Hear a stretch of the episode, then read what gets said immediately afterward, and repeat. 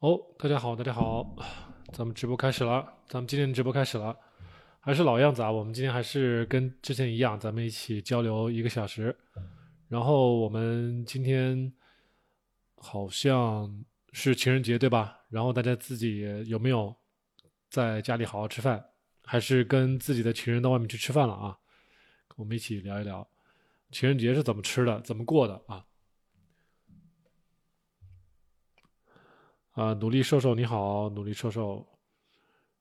刚才我们群里面在聊天的几个朋友，呃，飘云你好，叶子，还有几个新的朋友啊，不想做选择你好，蛋黄你好，嗯，还有一个叫旭妈的你好，小红你好，有一个做轻食的朋友，轻食主理人你好，嗯，一个小红薯 AD 六二，大大家好啊，呃，怎么样？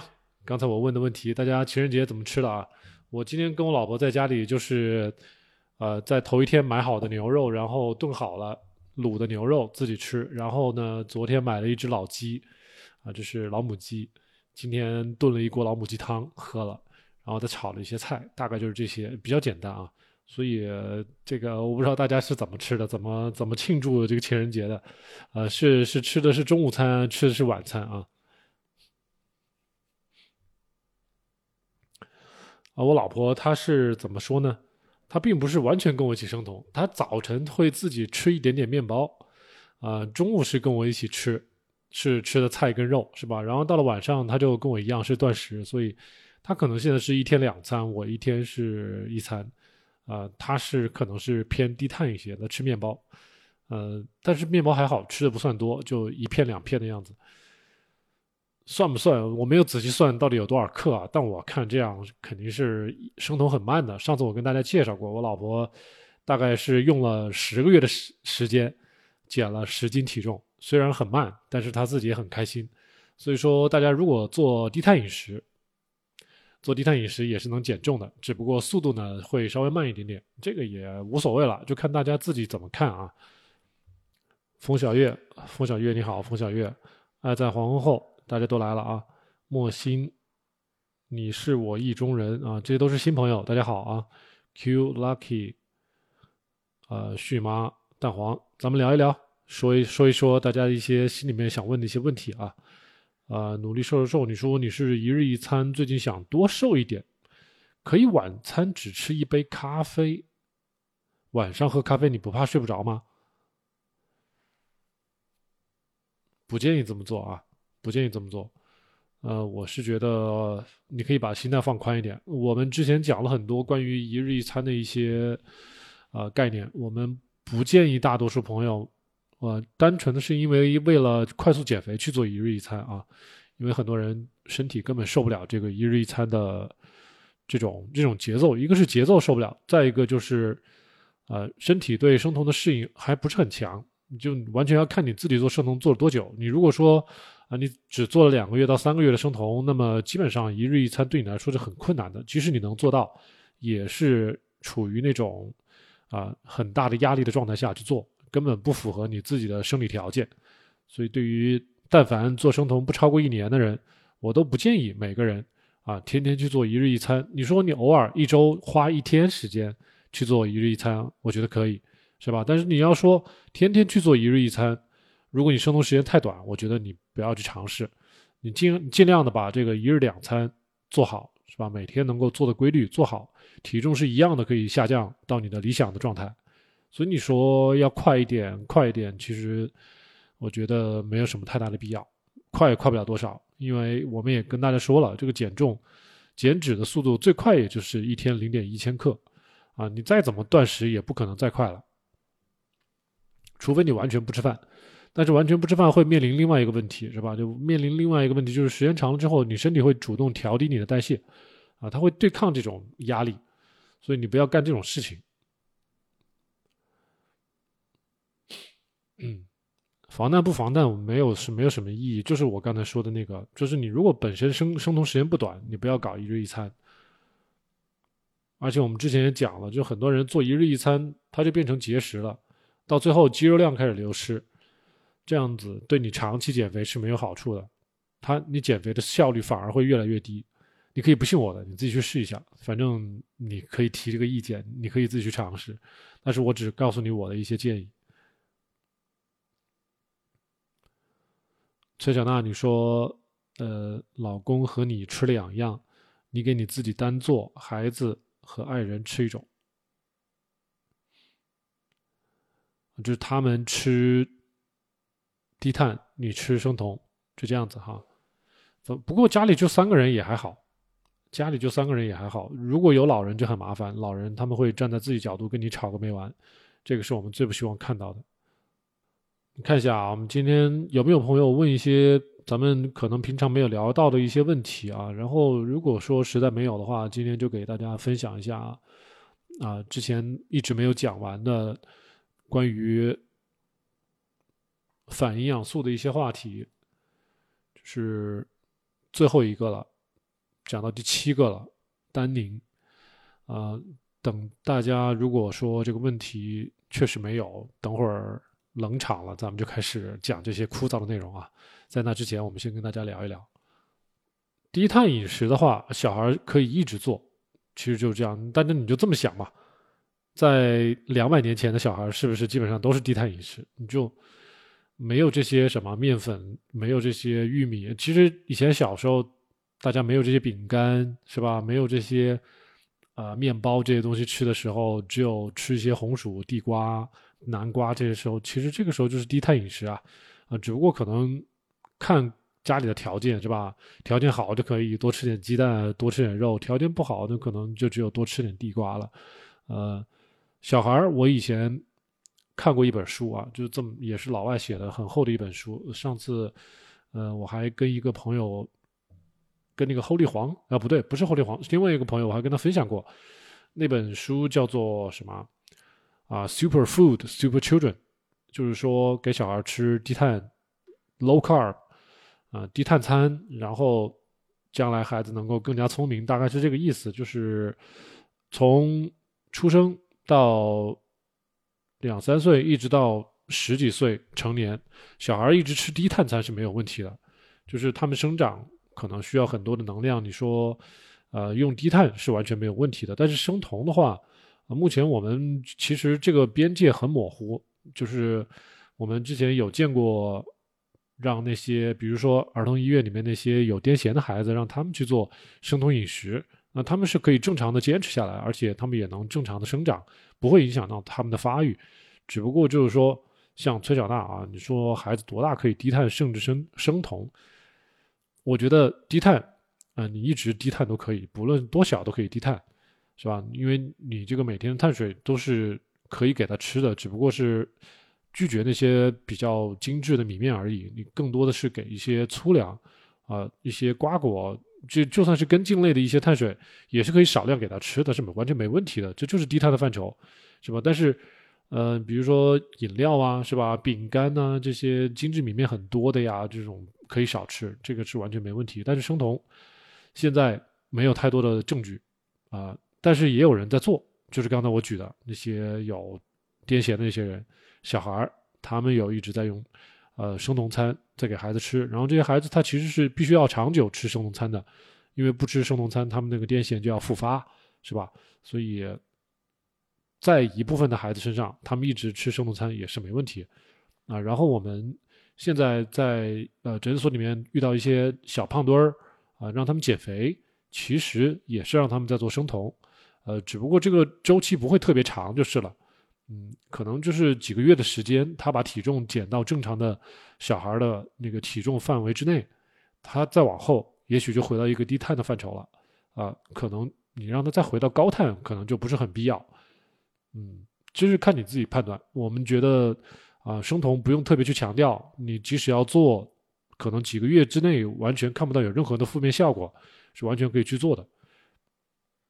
而且现在你去问医生，基本上也没有一个肯定的答复，基本上有的医生就会告诉你，干脆就别做，是吧？但是我们确实有在这么操作，也有也没有看到有什么啊特别多的反面的负面的情况。呃，按理说小孩啊，尤其是小孩，他的代谢很灵活。他比我们成年人更容易生酮一些，特别是像一些小孩，是吧？刚出生或者是没有多大，你给他饿上一天，他第二天血液里面就会出生啊、出现酮体了。它比咱们大人还要快，我们大人可能要断食两天三天，身体里面才会出现有酮体，但是小孩比我们更更快，啊，这说明他的呃代谢通路比我们更灵活，他的啊各种酶活性都比我们要强，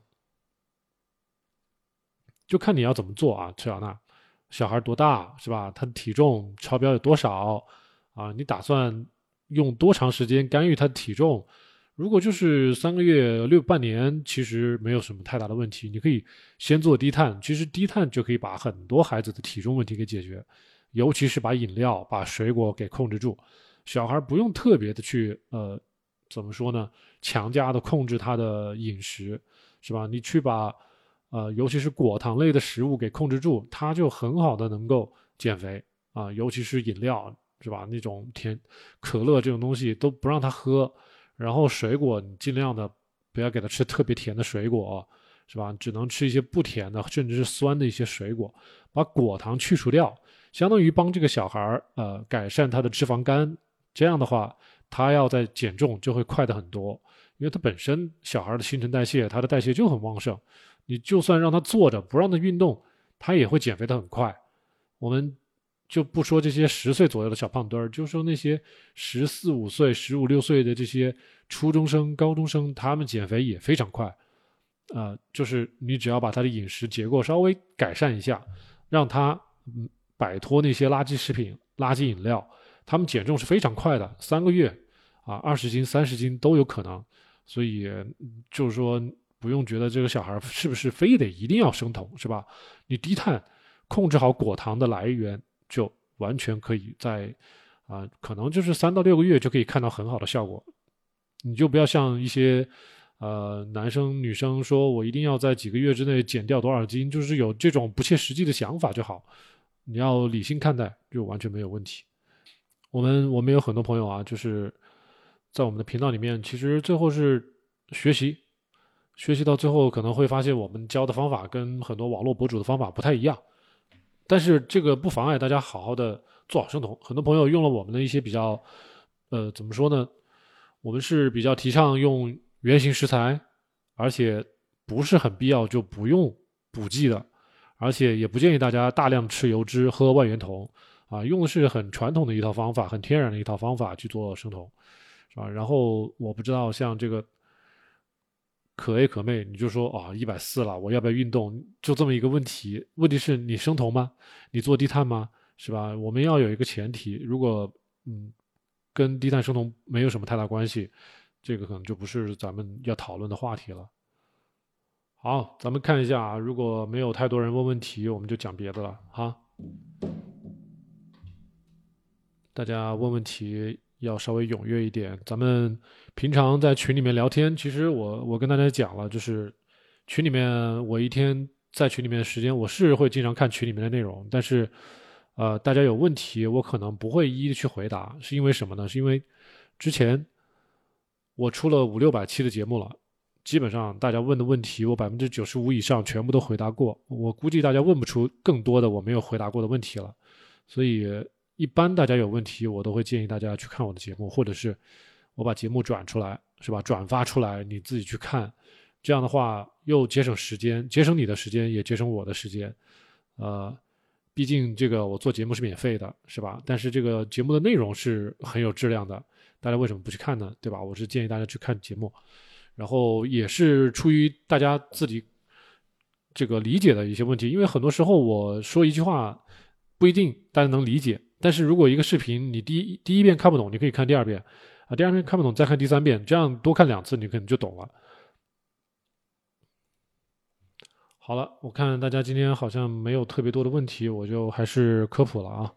那个如果有什么问题就可以敲在公屏里面，然后咱们咱们我一会儿聊完了之后讲完了之后再跟大家回答。在那之前我就开始把这个最后的一段丹宁给大家讲了。丹宁可能这东西。其实，在我自己做低碳生酮这么多年，我自己都接触的很少，啊，可能都不在我的视野里面。但是呢，既然啊，其实这个话题也是哈哈之前最早跟我提出来的。这个这个话题，我们最早跟哈哈讲的是，呃，植酸呐，讲了一些草酸呐，讲了一些，呃，这些你看，凝激素给大家讲过，lectin 给大家讲过了，啊，然后草酸给大家讲了，phytase 就是植酸也跟大家讲了，咱们今天讲的就是单宁，是吧？然后之前还有一期节目给大家讲过这个 phytoestrogen，这个是植物的雌性激素，是吧？然后下面还有一个就 goitrogens，这个就是影响我们甲状腺功能的一些可能一些植物性的化合物。所以，当然，我们最后得出来的很多结论都是说这些东西不用让我们特别害怕，啊，比如说像凝激素，我们这个就用烹饪的方法就可以很好的解决；像草酸呢，我们只需要多加一些含钙丰富丰富的食物就可以中和掉它的一些呃负面的一些影响。植酸呢，说实话，我们平常不吃那些豆类和谷类，很多时候我们基本上就避免了植酸对我们的影响。但是我们还告诉大大家，就是植酸其实，呃，在我们吃进去的这一瞬间，可能是对我们的，比如说铁，对有对我们铁 iron 有一些影响。但是呢，实际上到了大肠之后，经过我们大肠的一个啊微生物环境的一个发酵啊，我们的大肠的 pH 值会降低。这个时候反而，呃，这些食这些含植酸很丰富的一些食物本身，它是同时又含有很多的膳食纤维的。这些膳食纤维在我们的大肠里面发酵之后，pH 值降下来，又能利用我们的，呃，又能利于我们的铁的吸收。所以啊，一时间好像以为植酸会影响我们铁的吸收，但是从整个进程来看，是影响是很小的。这个单宁一会儿我们也看一下，其实单宁也是类似的一些作用。啊，phytoestrogen，我们最后会发现，可能呃，作为一个，因为我们人类呢，这个吃豆类。毕竟不是主要的饮食的结构啊，比如说百分之八九十都是豆类，只有和尚或者是素食主义者才会这么做，但是一般的人是不会这么做。呃，对于我们这些做低碳生酮的人，尤其是不会这么做。所以一般来说，植植物的雌性激素，只要大家不是从小给孩子灌大量的这个豆浆，或者是给他吃这种大量的什么大豆的异黄醇的这种补剂啊，导致他体内的。植物的雌性激素过多，这样有可能会有这种性早熟的这种情况出现以外，啊，其他的正常的你在食物中加入一些豆制品是没有任何的影响的，反而这些东西可能对自己的心脑血管，呃，可能还有一些保护的作用。所以，比如说有一个概念叫 FMD，叫做 Flow Mediated Dilation，这个就是让我们的血长血管扩张的一个一个作用。所以。这个 phytoestrogen 它不是一个坏东西，只要在我们的食物中，它是一个适当的一个平衡的一个搭配，那么呃，植物的雌性激素还是有它的好处的。goitrogen 我刚才现在想起来了，很简单啊，就是如果大家害怕自己的甲状腺的激素受到影响，其实就一个很简单的一个方法，多吃含碘的盐啊，含碘的盐，含碘盐在楼下超市都有卖的，像大家平常买的一些。精制盐里面很多都是加了碘的啊，像我们经常让大家吃的那个低钠盐啊，很多低钠盐其实也是加了碘的，是吧？啊，相反了，如果大家如果吃的全部都是粉盐，那粉盐里面是没有碘的，这个需要注意啊，尤其是大家如果生活在一些比较比较偏僻的一些地方，或者说一些高原呐，或者是一些一些山林、丘陵的一些地区，可能这个地方当地产的盐它。如果没有碘的话，大家要特别的注意去买一些碘盐吃，不能长期不吃碘盐。那么，如果食盐里面有足够的碘，那么基本上可以抵消这个 goitrogen 对我们人体的一些负面的情况啊，就跟前面这个 oxalate 是一样的，oxalate 我们用钙来跟它抵消啊，这个 goitrogen 是我们用碘来跟它抵消，就很简单。好，我们现在下来看一下，看一下单宁。单宁这个东西呢，呃，看一下单宁从哪来啊？单宁，单宁它是一种植物多酚。首先，我们注意一下啊，它是植物多酚 （polyphenols） 啊。然后这些分子量咱们就先不管了。然后它在我们的植物，主要是在植物的食物里面中是最多的。它是一种一种苦涩的味道啊。astringent 呃 astringent taste 这种一种苦涩的味道，就有点像什么呢？呃，就大家吃那种很酸的橘子的那种涩味，是吧？还有一种就是这种不好吃，舌头很很涩的那种感觉。astringent taste，很多的水果啊，或者是一些某些饮料，我不知道哪些饮料会有这种味道啊。呃，像我的感觉就是，如果大家吃一些核桃生的，它也会涩口啊。像一些那个巧克力，它也会涩口，就这种比较涩，嘴巴、舌头上毛毛的这种感觉。所以这种就是单宁的味道，tannins 啊。然后它有很多的分类，我们到下面来看一下，就是单宁，它有很多的分成很多类，在这边给大家写了啊。单宁它是一个多酚，是吧？植物多酚，它分成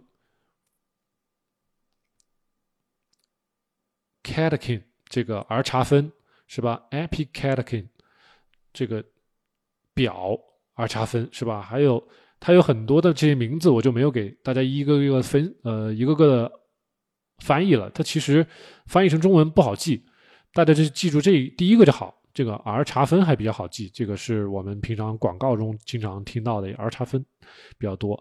然后这个 E C E G C E G C G，嗯，这个东西，呃，后面三个可以不用特别记住啊，因为这整篇文章里面大家就主要记住这个 catechin R 查分就好了。我们再往下看，就是，但是大家就知道，就是说有它分了这么多类啊，catechin、epicatechin。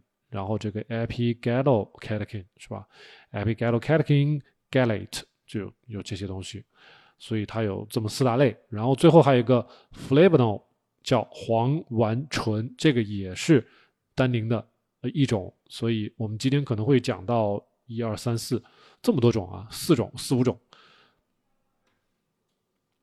那么单宁呢是比较有活性的化学活性的，chemically reactive。它可以跟很多的这些蛋白质啊、protein 啊、carbohydrate，它可以结合，结合之后这东西就就失去活性，会沉淀下来了。所以，呃，这些化合物质，比如说单宁，在植物里面，它就起到一个呃防御的作用，对于我们人体的抗氧化 （antioxidant），然后 anti-carcinogenic，那就是抗癌，再一个对我们免疫系统的调节 （immuno）。啊，modulatory detoxifying 这个是排毒，还有 cardioprotective 对我们的心脑血管的啊保护的一个作用。所以这个单宁可能一开始有人说它会影响我们的那个呃对某些矿物质的吸收，但是可能忽略了它的这些其他的一些作用啊啊抗氧化呀、抗癌呀、啊调节免疫呀，还有啊排毒啊。对我们血管的保护啊，有很多的其他的作用，所以它这个，比如说啊，antioxidant，它可以抗氧化，那么它就可以结合很多的这个自由基，这是它的一些好处了。那么它之所以被说成 anti-nutritional effect，就是因为它可以跟我们的一些铁原子结合，一些铁离子结合，a contributor to iron deficiency anemia，就是说它可能会说。呃，如果一个人吃了很多的跟单宁，吃了很多的富含单宁的植物呢，这个人很容易出现一些呃铁缺乏，以至于贫血。那么在低收入国家或者是发展中国家，这种会比较常见。那么虽然这是啊某些调查研究发现的一种情况，但是也有很多其他的研究认为这种情况可能啊是。是非常的因人而异的，并没有一个特别准确的一个说所有的人都这么吃都会出现这种贫血。你看，所以这里说，other studies suggest that iron status and absorption 没有啊，not significantly affected，不是非常对被这个单宁的摄入所影响，所以跟个人是有非常大的关系的。那么我们现在说了那么多。单宁的一些一些一些基本情况啊，一个就是，比如说它分了这么多类，再一个呢，它可以跟我们的铁 iron 可以结合，是吧？再一个呢，就是它还有很多的对我们人体有一些很好的作用，比如说抗氧化 anti 啊 oxidant 是吧？抗氧化、抗癌有很多好的作用。但是这个结合铁的这个问题是不是很严重啊？我们来一起来看一下。当然。我们先看一下它在哪些食物里面是最丰富的。首先，啊，especially 在哪儿 cocoa cocoa beans 可可啊可可豆里面比较多。在第二呢茶，第三 wine 这个酒主要指的是葡萄酒啊。然后 fruits 可能也是指的一些水果、一些果汁，在一些 nuts 就是坚果、种子、豆子，还有麦片是吧？cereal grains 这里面是最多的。那么排的最高最高的，大家记住就是可可了是吧？八百二十八到一千三百三十二毫克，还是蛮多的，最多的。所以大家把这个可可记住就好了，就是儿茶酚也好，或者是这个单宁也好，最多的一种食物。可能就是我们的可可豆，或是可可粉都可以啊。那么排在第二的就是茶，还有红酒，是吧？最多的 catechin 这个儿茶酚。然后在绿茶里面呢，大概是每一升含有一百到八百毫克；在红茶里面，大概是稍微少一点，六十到五百毫克。啊，所以我们平常喝一些咖啡，喝一些茶，喝一些可可这些东西都挺好的，是吧？所以大家平常可以多拿这些东西做些平常的饮料。那这些东西是咱们只是为了它的抗氧化啊，还没有说它的一些影响我们铁吸收的一些作用。我们再往下看，呃，那么如果说我们现在知道了啊，一个是可可排在第一，再一个可能是茶排在第二，那么我们怎么？就是还有那些其他的食物，咱们刚才说，你看还有呃酒啊啊果果实啊水果呀，还有坚果呀这些东西，豆类啊，尤其大家可能做生酮的有些人个别人会喜欢吃豆子是吧？然后豆腐啊豆制品啊这些东西，那么烹饪能不能减少儿茶酚的含量呢？就是这通过烹饪会不会减减少这些单宁的含量呢？是可以的。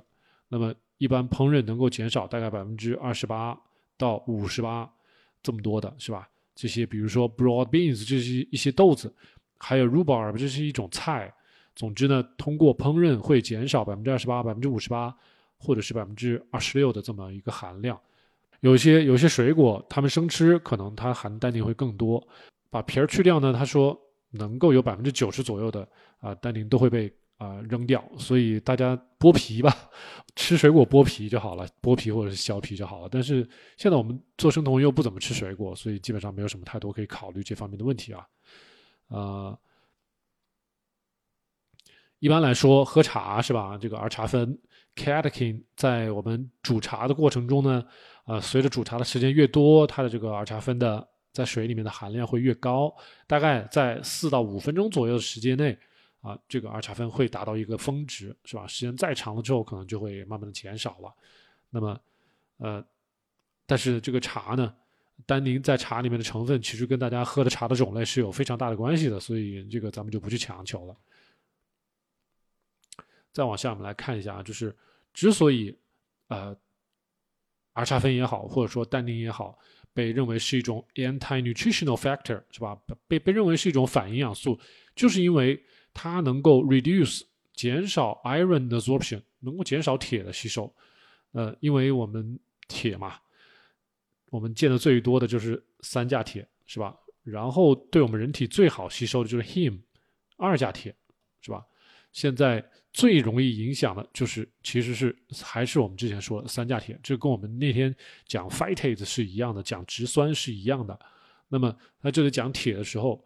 就举了几个例子，还比如说啊，给一些鸡啊吃这些单宁很丰富的食物，吃多了之后呢，那么这些鸡，你看，呃，它们的生长会减缓，cause depressed growth，它们的生长会减缓。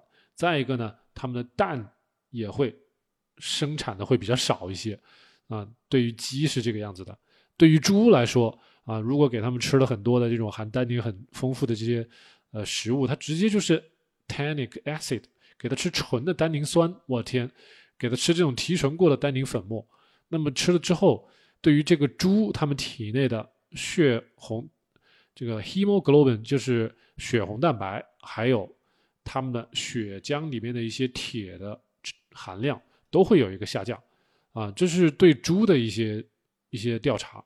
啊，但是就是在其他很多的动物实验里面，也并不是所有的都是有这种同样大的一些影响。所以就是说，动物实验它既有呃这种正面的影响，也有那种效果不是很明显的影响，所以只能作为一个参考而已。那么对于人体实验来说，这个差别就更大了。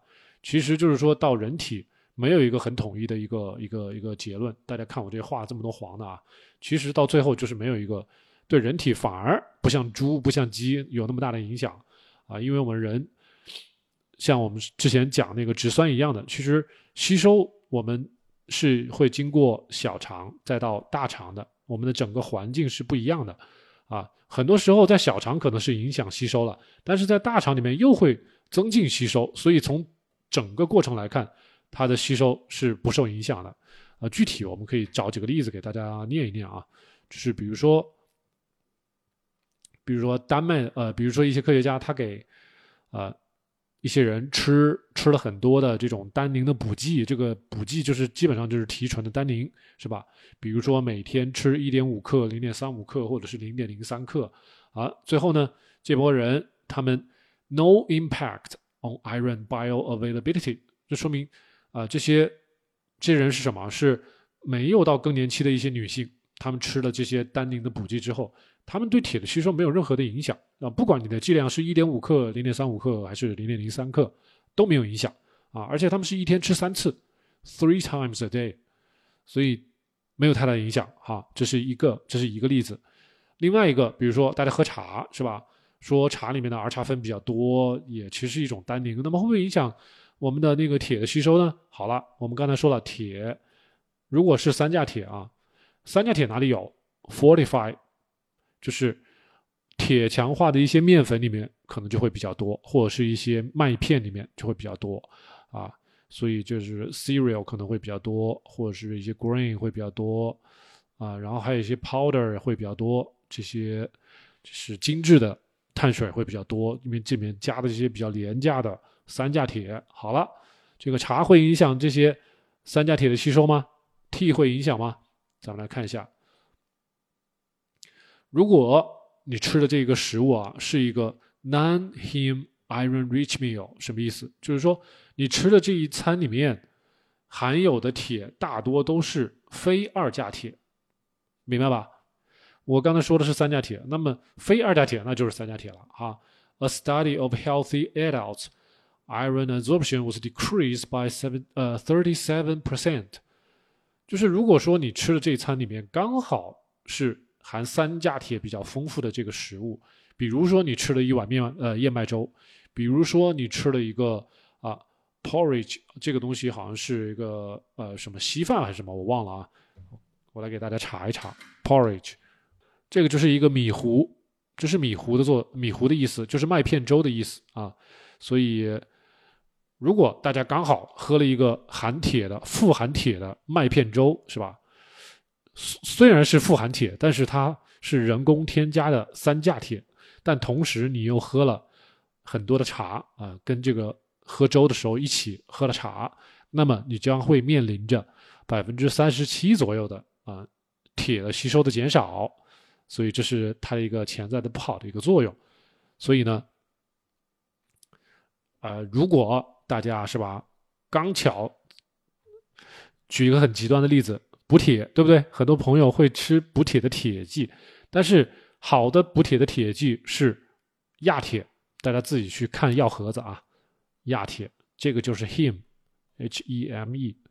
但是如果大家吃的一些什么硫酸铁啊，是不是有硫酸铁？它不是硫酸亚铁，有或者是也有一些什么葡萄糖酸铁啊。这个如果没有亚铁亚字在前面的话，就说明它是一个三价铁。你比如说你吃了一个铁片。啊，刚巧是一个三价铁的铁片，但是你又马上喝了很多的茶，你可能会面临着刚刚吃的这个铁片就不能很好的吸收，就有可能会有百分之三十左右的会会被这个单宁给影响吸收 tanning 啊，可能就是沉淀掉了，把它影响它的吸收了，所以这是一个问题。单宁不要跟三价铁在一起，是不是？呃，大家尽量去吃一个 hem rich 的一个食物就好了，是吧？一定要吃亚铁丰富的食物，这样的话，单宁对它产生的影响就很小了。咱们来看一下，如果这个茶并不是跟你的这个壶跟这个粥一起喝的，是吧？不是同时喝，你可以一个小时之后再喝嘛，对不对？呃，however was not affected when tea was consumed an hour after the meal。也就是说，如果你吃完饭后一个小时再喝茶，那么对这个饭里面的这个，不管是二价铁也好，还是三价铁也好，对它的吸收是没有太大的影响的。所以大家只用做到的就是，好了，我尽量的吃二价铁，吃亚铁，是吧？再一个，我尽量的不要在吃饭的时候同时喝茶，就可以了。就算是要喝茶，你要等饭后，最好能等到一个小时之后再喝茶，这样对铁的吸收影响是最小的。哈，记住啊。好了，我们刚才说的是同时同时吃啊，食物跟茶一起吃，这样是有影响的。那么，如果大家喝的是红茶，one liter of black tea per day for four weeks with meals，就如果说让大家喝红茶哈，红茶咱们刚才告告诉大家了，单宁会比绿茶要少一点啊，随餐喝红茶一升。啊，每天一升，那么连续四周的一个观察，会发现，可能对于某些女生来说，对铁的吸收是非常有影响的，resulted in significantly lower ferritin level only in omnivorous female。就是对于女生来说，她可能真的是对这个铁影响，就是她可能更敏感一些。首先，女生自己本来就有月经，是吧？对这个铁的需求量就很大。再一个就是，啊，这些女生可能，也许是饮食或者是激素的各种方面，如果恰巧你又是随餐喝了大量的红茶，那么你连续这样四周下来，就会发现自己的血里面的 ferritin，就是血红蛋白就会比较少，亚铁就会比较少。但是对于男生来说没有任何的影响，这能说明什么呢？这也许我们不能完全是归结于茶的问题，我觉得男女生还是有区别的，只这只是一个观察性的一个结果。我们只能告诉大家，对于女生来说要尤其注意，不要随餐喝大量的茶，是吧？呃，而且一定要多吃红肉，多补铁，这是必须要做的事情。啊，No effects were observed in omnivorous males，就是杂食性的男生是没有这个问题的。也许男生比男女生就天生爱吃肉，这是也许是天是真正的问题所在。但是女生可能啊，由于饮食的习惯、社会习俗的影响，天生的不爱吃肉，对吧？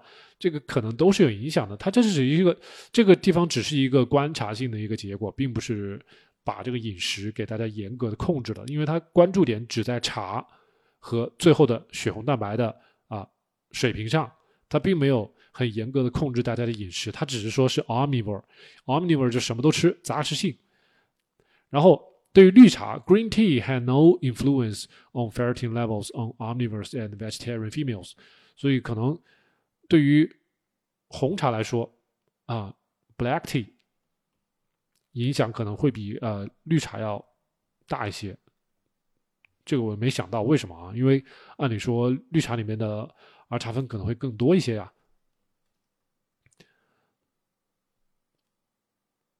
In females with low baseline，如果这个女生本身就缺铁，是吧？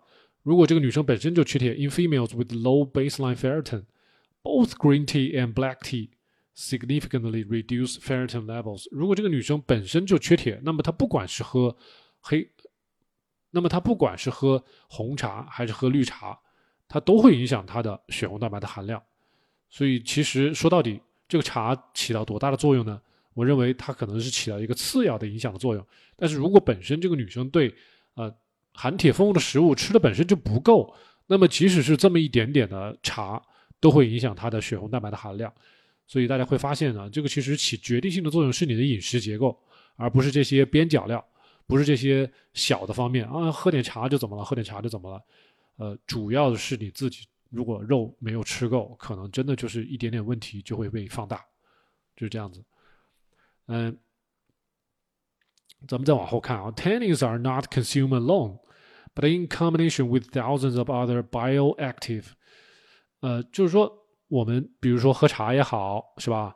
我们吃一些 cocoa 也好，呃，还有一些别的一些 nuts 啊，什么这些东西，就是一些天然的食物，只要不是提纯过的东西，只要不是 supplement，只要不是补剂，它其实是一个是一个凝聚体，它是一个。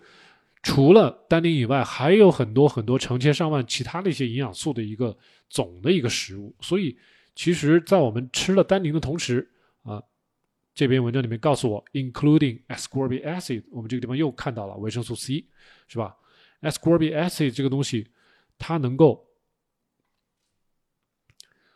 看 potential inhibitory effects of tanning，它能够。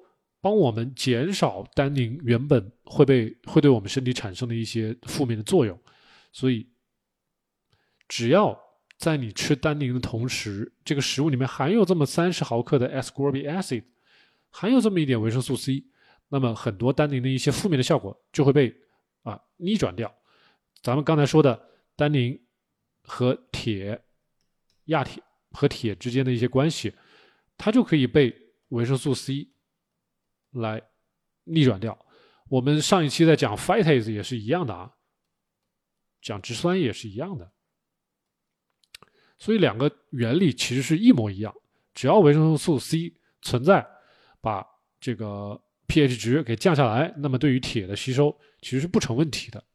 说到底就是这样，很简单。就是如果大家对化学稍微有点了解的话，啊，我们在下面来看一下，就是就是为什么啊？一个一个系统性的荟萃的一个研究，呃，systemic review，系统性的一个一个回顾，来总结到 total phenol-polyphenol 啊，就是总的植物多酚的摄取啊，甭管大家吃这个蛋宁是从哪来啊，不管是可可也好，是茶也好，还是一些其他的坚果也好，水果也好，是吧？这个多酚即使摄取很多，did not interfere with iron status，其实是。系统性的研究就是说，有很多很多的数据总结在一起，大数据总体的分析研究，告诉大家是吧？这些植物的多酚并没有影响到我们人体的 iron status，我们的人体的铁的啊水平，而且呢，反而会在一定程度上 improve inflammatory biomarkers，可能会帮我们身体抗炎，infl inflammatory biomarkers。所以，咱们最后用大数据会发现什么？可能对铁没有太大的影响，反而还能帮我们身体抗炎，inflammatory biomarker，一些炎症的一些指标可能会下降，就是这样子的啊。所以，dietary intake of polyphenols，植物植膳食中摄取的这些植物多酚呢，其实可以帮我们减少。啊，二型糖尿病的一些风险，减少我们代谢性疾病的一些风险，啊，甚至可以帮我们减少我们这种缺血性的啊 stroke，就是卒中、脑卒中啊，中风、缺血性的中风，或者是这个心梗，甚至是一些啊，并非致致命性的这些啊心血管疾病啊。非致命性的心血管疾病 （non-fatal cardiovascular event risk） 这些东西就是一些说的比较大而泛的一些话题了，我们就听一听就好了，我们就不是在这只是给大家稍微念一下。总之就是说，这个植物多酚可能没那么坏了。Polyphenols in this population were mainly derived from beverages such as green tea。他这个地方举了一个例子，举了一个日本人的例子啊啊，Takayama study，这是一个日本人的一个。一个一个一个，这是一个日本人的一个实验，不叫实验了，这是一个日本人的一个统计啊，两万九千名的日本人，他们呢发现 lower cardiovascular disease mortality，就是心脑血管疾病的死亡率可能会更低一些，在哪儿呢？这些。对植物多酚摄取的更多的这些人群里面，他们心脑血管疾病的死亡率会更低。那这些 polyphenol 植物多酚从哪来呢？主要是 green tea and coffee. Polyphenols in this population were mainly derived from beverages such as green tea and coffee. 那我们生酮让大家喝的最多的就是 tea，还有 coffee，就是这些东西啊。大家平常多喝茶，多喝咖啡，是吧？在生酮的时候，这是我们一直鼓励大家的啊。然后呢，consumption of 这些单宁丰富的一些食物，reduce the risk of chronic kidney insufficiency，对我们的肾病啊，一些慢性肾病也有一些好处。所以咱们这些这个地方虽然不是医嘱啊，只是给大家念一下，大家就是了解一下就好了。而且可以帮我们减轻一些氧化的压力，reducing oxidative stress 这些东西。那大家听一听就好了。最后还有什么？呃，a randomized crossover study 就是一个 RCT 的一个一个研究，告诉大家，drinking three cups of black tea 啊，一天喝三杯的。乌龙茶或者是红茶，可以呢改善我们的血压。这个地方，FMD 我们之前在给大家说了，这个 flow mediated dilation 啊，就是我们就是血流带来的一些改善的血长血管扩张的一些效果。说白了就是改善我们的血压，让我们的血压变得平稳，啊，就是这个意思。Flow mediated dilation 这样的啊。所以大家喝茶吧，是吧？后面这一段就比较科技性了，我们就不念了。所以还有一个，刚才我们说这个 flavanol，这个叫黄烷醇，黄色的黄，烷呢是化学的那个烷，醇是那个乙醇的醇，黄烷醇，这个也是就咱们的一种单宁 tannin。然后呢，这种单宁的食物，比如说某些食物。某些水果里面含有单宁，某些蔬菜也有，尤其是可可 （Coco） 是吧？然后呢，对我们的认知啊 （cognition），对我们的脑子，对我们的认知，还有 executive，也就是我们的执行功能是吧？我们的运动功能，甚至我们的情绪都有非常积极的作用。这些底层的原理可能还没有被搞清楚，但是就是说啊，观察性观察的结果是，大家发现。啊，significant improvements in cognitive performance，就是我们的认知的表现能力越来越强，会因为什么呢？有一个这种东西变多了，increase in brain-derived neurotropic factor，BDNF。如果大家有些人看过一些 Doctor Berg 的一些视频的话，他经常会提到一个概念叫 BDNF。还有一些脑科的，尤其是呃神经方面。呃，一些专家也会提到这个概念，brain-derived neurotropic factor，就是让我们的神经元促使我们神经元分裂生长的一种因子，叫 brain-derived neurotropic factor。这个东西增多之后，我们的脑细胞、我们的脑神经就会增加，是吧？去增生，然后会增加我们的这个思考能力，所以就会发现 significant improvements in cognitive。Cognitive performance，说好听一点就是我们的智力会增加，是吧？我们的我们的反应会更敏捷，是这样子。After an eighteen weeks，十八个周的 intervention of high high flavonoid fruits and vegetables，啊，每天十五毫克以上的这种黄烷醇丰富的食物，所以不管是可可也好，还是茶也好，还是某些蔬菜也好，可以多吃这些东西。对我们的人体、对我们大脑都有好处，能够促使这个 BDNF 的增加，是吧？这个 BDNF 增加，所以对于尤其是可可，简直就是一个超级食物。呃，Coco study，an eight week supplementation of high flavanol cocoa drink，这个人喝了八周的富含可可的这种一种饮品。具体是怎么弄的，我就不知道啊，是怎么搭配的饮品，我就不知道。他会发现，reduce age-related cognitive dysfunction，也就是说，跟跟年龄增长带来的这些认知的下滑的这种啊趋势，它得到了改善。然后呢，significant improvements in insulin resistance，竟然改善了胰岛素抵抗，不得了了哈。然后 blood pressure，血压也好了。lipid peroxidation，脂肪的过氧化都有改善，哇，简直就是对我们的代谢有非常大的好处。所以，这种 flavon，呃 flavonol 是非常好的，就是这个黄烷醇是非常好的。说白了就是单宁是很好的，也就是可可非常好，茶非常好，是吧？所以。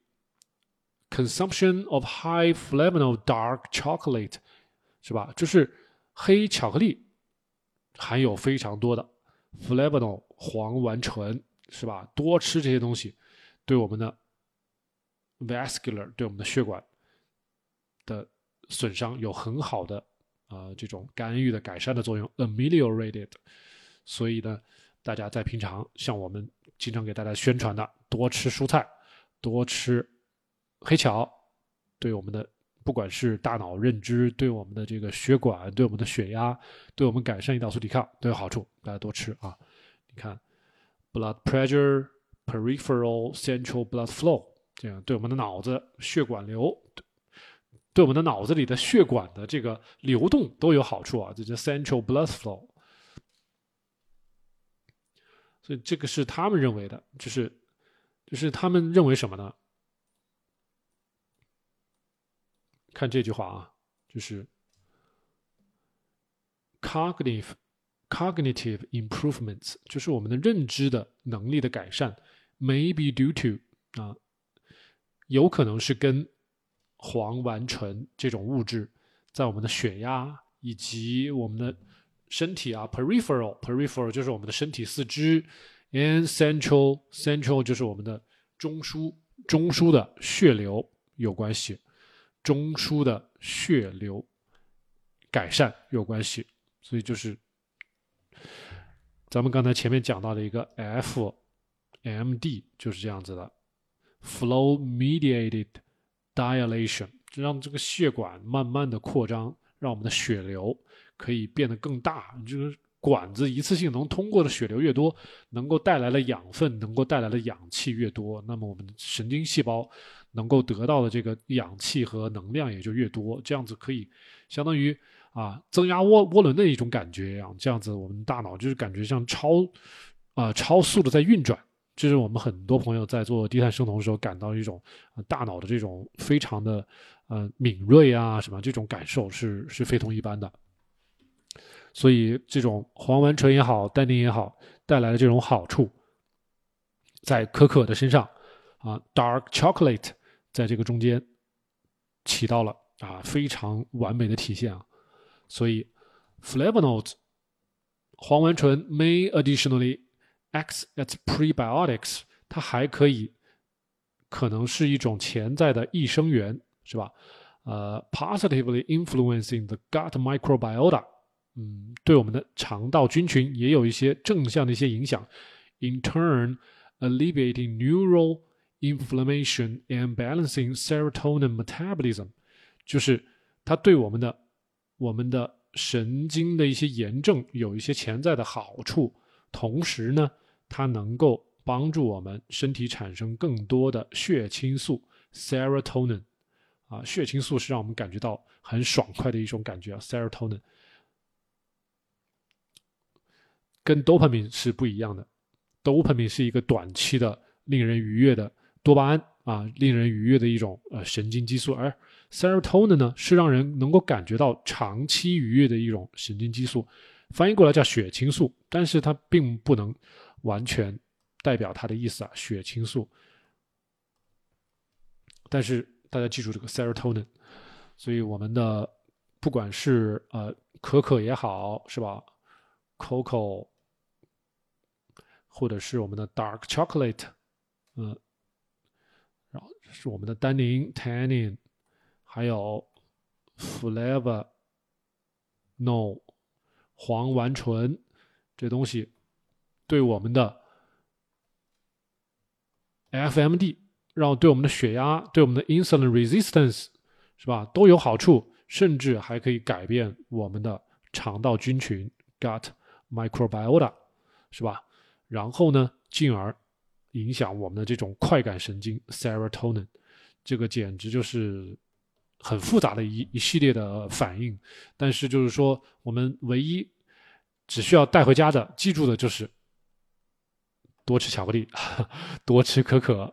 然后单宁呢，也不是一个很恐怖的一个东西，是吧？它即使影响到我们的，呃，某种程度上影响到我们的铁，但是它仅仅仅限于是对一些啊天生挑食、天生不爱吃肉、天生铁就缺乏的这些女生，对她们是有非常大的影响。但是对于男生，是吧？对于一些啊本身饮食还算是比较健康的一些女生，影响都不大。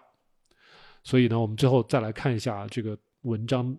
对丹宁的一个总结啊，这个总结就说，although 虽然 some studies 一些研究呢会觉得丹宁可能会对铁的吸收会有一些影响，但是呢，啊，除非你吃丹宁是以那种提纯的形式吃的，但是像我们刚才说，丹宁如果配合维生素 C 是吧，也就是说配合蔬菜，配合些许的一些瓜果一起吃。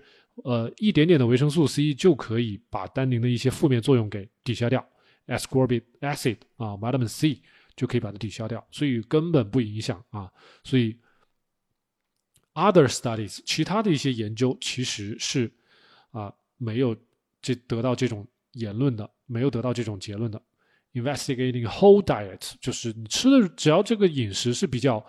全面的一种饮食，比较均衡的一种饮食，那么是得不到刚才咱们所说的那种影响铁吸收的这种结论的啊，啊，所以 epidemiological 啊，就是流行性病学、流行性病学的一种研究证据表现啊，没有任何的关系跟铁的吸收和我们刚才说的单宁的摄取之间有什么关系，所以大家可以把这个单宁的危害基本上可以抛在脑后了。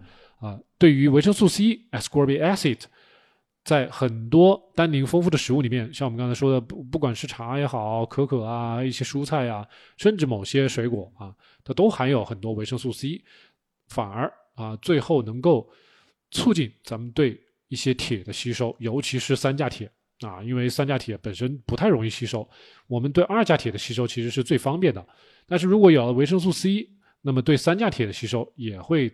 更加顺畅一点，所以这个地方，啊，enhance the absorption of non-heme iron 就是这句话的意思。所以最后，对于刚才啊，我刚才已经给大家说过了，对于一些女性，这些女生呢本身就饮食不均衡，本身自己血液里面啊就有点缺铁了。那么对于这些女生，especially females consume tannin rich beverages，啊，对于这些女生，一定不要喝太多的这类的茶呀、咖啡啊。是吧？不要喝太多，这些东西本身就影响你对铁的吸收。但是前提就是你本身食物里面就没有吃特别多的含铁丰富的食物。那么对于这部分女生，那么就要尤其注意了。对于其他的，不管是女生来说还是男生来说，都是没有问题的。所以，overall，总体来说，总体来说，我们大家只要吃的是一个啊比较丰富的。丰富多样的食物是吧？然后这么这些食物里面有一些植物多酚，其实是没有关系的。Bioactive containing foods and beverage，喝点茶，喝点咖啡完全没问题，喝点咖可可的一些饮料完全没问题。这些它们带来的好处是 far outweigh the potential，这样对它的所谓对铁的影响是好处大于坏处的。我们刚才也说了，有那么多的好处啊，什么胰岛素抵抗啊。还有对我们的血管啊，对我们的血压呀，对我们的肠道菌群啊，对我们的这个血清素、血清素的生成啊，都有这么多好处啊，不能忽略这些好处，不能光看着一些铁啊。所以我们讲了这么多的，最后讲到最后的单宁，讲了七个 anti-nutrient，就是所谓的反营养素，到了最后都没有一个说啊，这个植物就不吃了。其实这些东西都是既有好处，也有。坏处，但往往坏处是远远小于好处的。只要我们用一些小窍门，就可以马上的解决解决掉它所谓的这些坏处。呃，我是希望大家跟我一起啊，通过呃学习比较正经的科学，然后呢，呃，能够用一个比较客观的眼光来看待我们平常吃的一些事物，呃，吃的一些食物啊，不要在网上看到太多的一些什么。不正经的一些营养学家、一些一些博主啊，吓唬你啦，然后让你不吃这个、不吃那个、不吃这个、不吃那个，干嘛？买他们的补剂啊，是不是？呃，我觉得这个智商税还是不要这么交为好。我们今天就把这个丹宁最后讲到这里了，然后希望大家能够得到自己想要的东西啊。然后我们再最后再看一下大家有什么一些问题，没有就 OK 了啊。